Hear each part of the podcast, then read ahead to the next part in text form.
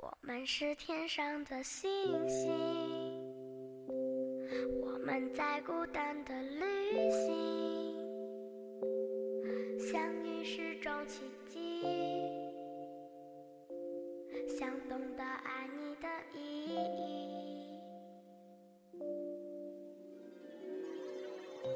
Hello，大家好，这里是荔枝 FM 二零幺二四，好久不见了，我依然是你们的老朋友短发桃子。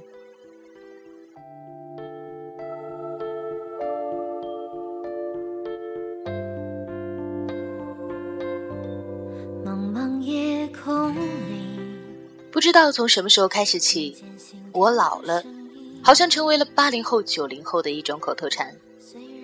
我们经常会说，我老了，所以对待爱情，相比于甜言蜜语和海誓山盟，我们更加注重物质和现实。其实桃子想说，我们更加注重现实是没错的，但是注重的不是物质，而是对于一个人的行动，看的要比一个人的语言要重得多了。所以今天桃子想在这里跟大家分享这样的一篇文章，李小艺的《愿我们都走过耳听爱情的年纪》。节目的一开始，照旧让我们分享一首好听的歌曲吧。想懂得爱你的意义。我们是天上的星星，在天空相遇又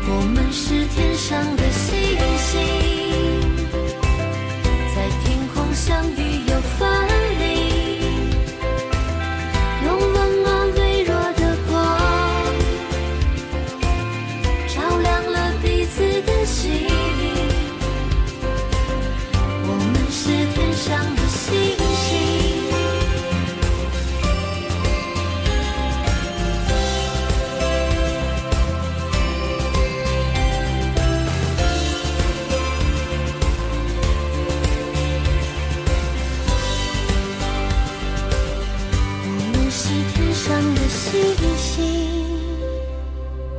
我们在孤单的旅行，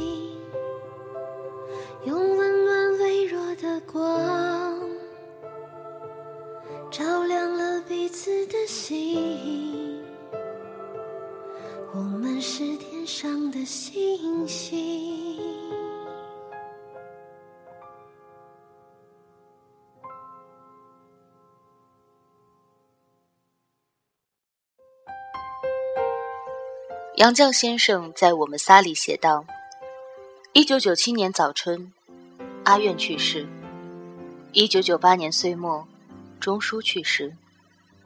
我们三人就此失散了。现在只剩下我一个。这本书我看过很多遍，可每当读到这一句，依旧掩饰。一九九八年，他八十七岁高龄。”却在这个时候接连失去了亲近的女儿和深爱的伴侣，那该是怎样排山倒海的疼痛与孤独？那个年纪，身边能说说话的朋友恐怕多半已经不在。连追忆往昔、与人聊天都成了奢侈。他是怎样独自平静而又安宁的走过从1998年至今的十七年？而期间，他并不是没有机会找一个生活的伴儿。有一天，社会学家费孝通费老来拜访他。杨绛是他年轻时代的心上人，只是他对他却没有那份情谊。当年，他与钱钟书相恋之后，曾经写过一封信给费孝通：“我有男朋友了。”没想到憨厚的费孝通急了，找到他吵架，觉得自己更有资格做她的男朋友，因为他们年少相识，青梅竹马。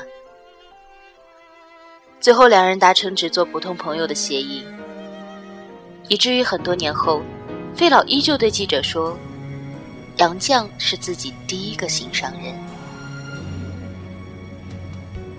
费老来看他，甚至细心的为了不惹他多心，带着自己的著作请他辅政。旧友重逢，喜上眉梢，怀旧过着共情，只能发生在两个阅历相近、水准相当的人之间。可以想象，这样轻快的交流给他独居的晚年生活带来了亮色。可是，嘘寒问暖、相谈甚欢之际，他突然觉得失态，态度立即冷了下来。送别费老时，比他还年长一岁的费老扶着扶手，颤颤巍巍走下楼梯，依依不舍地频频回头。原本温情的他，瞬间成为绝情的人，淡淡的说。楼梯不好走，你以后再不要知难而上了。他须臾领悟了他的意思，从此彻底死了心。读过这些钟书先生的身后事，再去看他写的那些话，感触完全不同。钟书病中，我只求比他多活一年。照顾人男不如女，我尽力保养自己。征求夫在先，妻在后，错了次序就糟糕了。钱叔走时一眼未和好，我附到他耳边说：“你放心，有我呢。”媒体说我内心沉稳和强大。其实，钟书逃走了，我也想逃走，但是逃到哪里去呢？我压根儿不能逃。得留在人世间，打扫现场，尽我应尽的责任。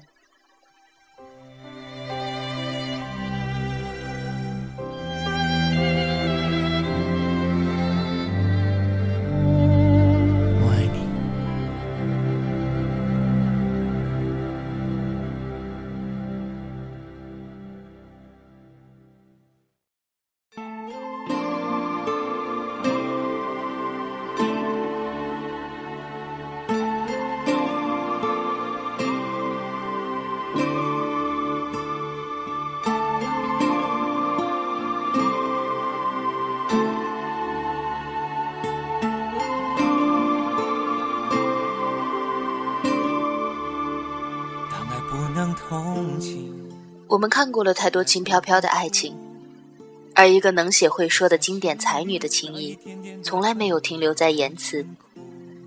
她既有言语的浓烈，更有行为的厚度。甚至，正是在行为的支撑下，言语才浓烈的有厚度。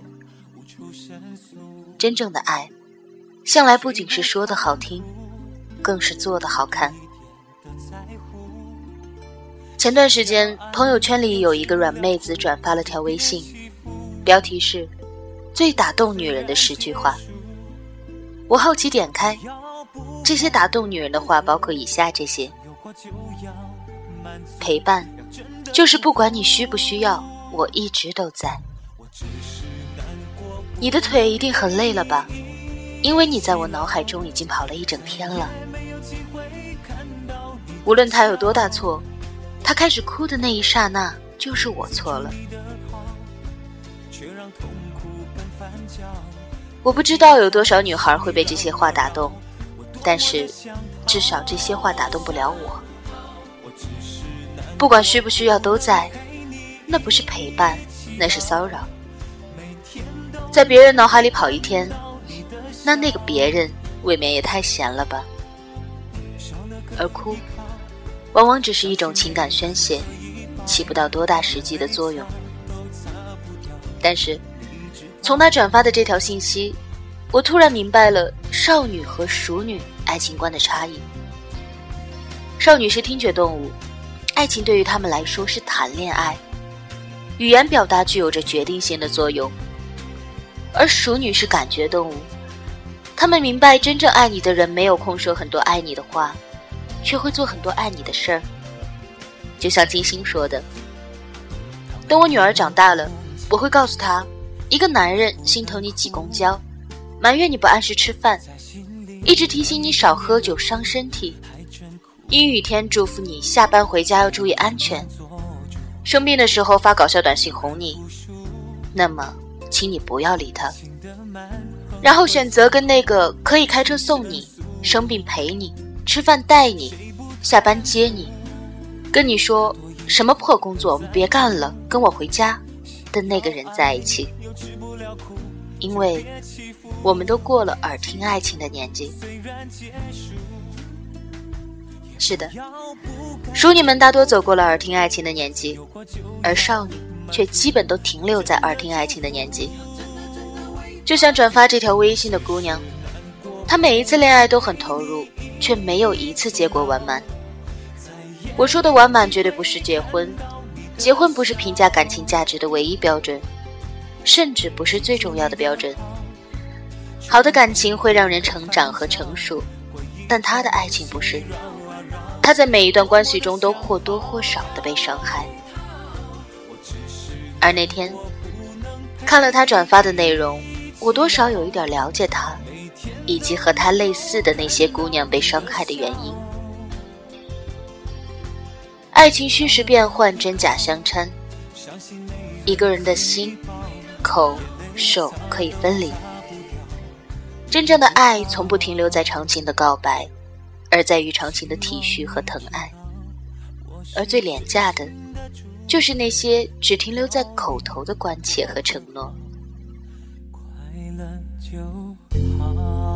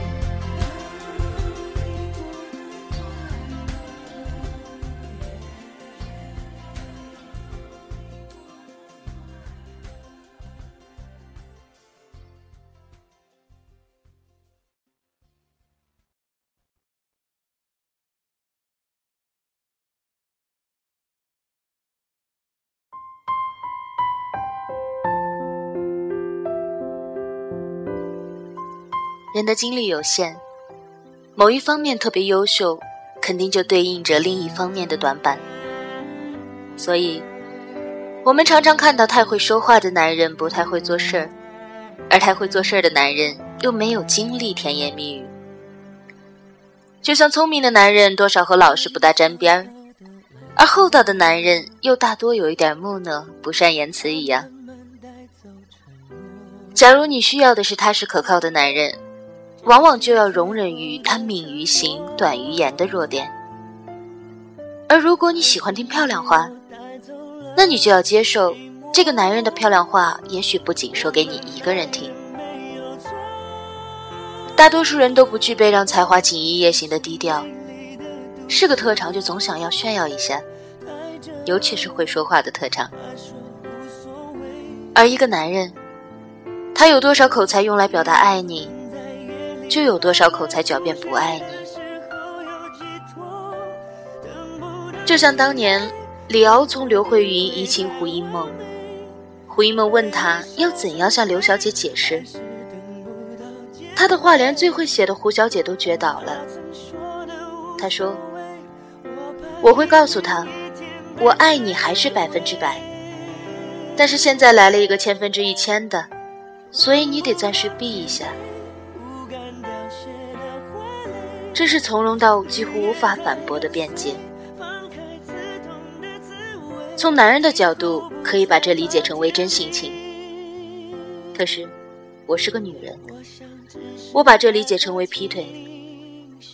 而一个会说话的男人劈腿，真是让人连倾诉都觉得无语。停留在口头上的爱情，犹如远距离的精神依赖，很容易在遇到现实的矛盾之后灰飞烟灭。而有执行力的爱情。是生活中无限靠近的相看，是细节磨合碰撞之后的体谅，也是现实琐屑的分担。一九三七年五月，杨绛先生的女儿钱院在牛津出生，他的父亲欣喜地叫了汽车接妻女出院。回到寓所，从来没有做过任何家务的新爸爸炖了鸡汤，剥了碧绿的嫩蚕豆瓣儿。煮在汤里，盛在碗里，端给妻子吃。杨绛先生在后来的回忆录里说：“钱家的人若知道他们的大阿官能这般的伺伺候产妇，不知道该会有多么的惊奇呢。”真正的爱情，可不就是行动的奇迹吗？别人眼里再不能做的事儿，到了他这儿，便一切都开了绿灯。所以那天我想了想，还是给软妹子发了一条私信，说的人只是动了嘴，而听的人却动了心。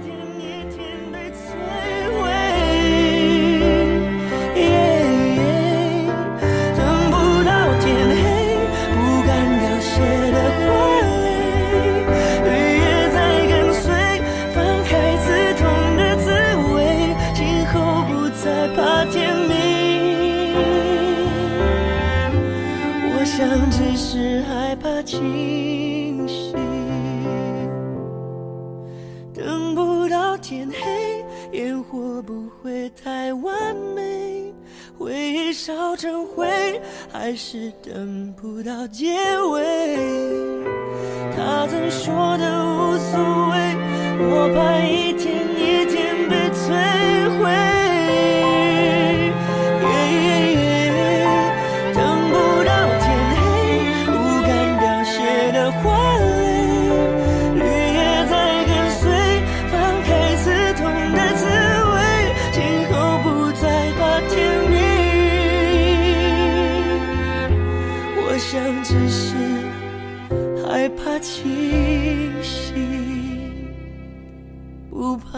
天明，我想只是害怕清醒。